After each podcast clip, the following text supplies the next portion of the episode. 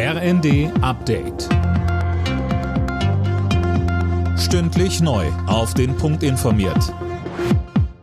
Ich bin Sönke Röhling. Innenministerin Faeser hat den massiven Einsatz der Polizei in der Silvesternacht als Erfolg gewertet. Ein starker Einsatz mit deutlich verstärkten Kräften und ein frühes Durchgreifen seien die richtigen Mittel gegen Krawalle und Gewalt, sagte Faeser. Auch die Feuerwerksverbotszonen, in denen strikt kontrolliert wurde, hätten sich als ein wirksames Instrument gezeigt. Beispielsweise in Berlin hat es aber erneut Attacken auf Einsatzkräfte gegeben. Faeser forderte daher strafrechtliche Konsequenzen für die Täter.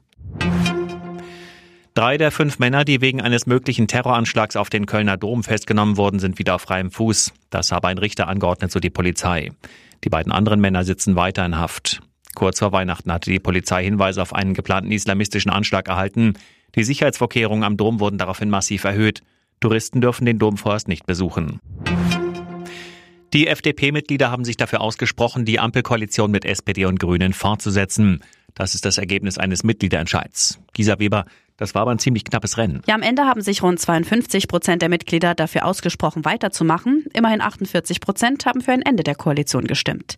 FDP-Chef und Finanzminister Lindner spricht trotzdem von einem klaren Auftrag weiterzumachen und in der Regierung weiter ein liberales Profil zu zeigen. Ähnlich äußerte sich Generalsekretär Gierserei.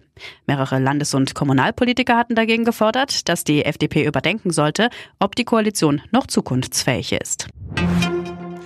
Andreas Wellinger behauptet bei der Vierschanzentournee seine Führung in der Gesamtwertung. In Garmisch-Partenkirchen landet er beim Neujahrspringen auf Rang 3. Den Tagessieg holte sich Angela Nijek aus Slowenien vor Ryoyo Kobayashi aus Japan. Bundestrainer Stefan Horngacher zeigte sich im ZDF zufrieden. Wir haben wieder einen Podestplatz, müssen wir so nehmen. Natürlich könnte man auch gewinnen, aber heute war der Herr Lanischek besser. Er ist auch in der Quali schon sehr gut gesprungen. Auch Kobayashi wieder mit vorne dabei. Das ist ganz ein enges Rennen und ja, bleibt spannend. Zwei Springen stehen noch auf dem Programm in Innsbruck und Bischofshofen. Alle Nachrichten auf rnd.de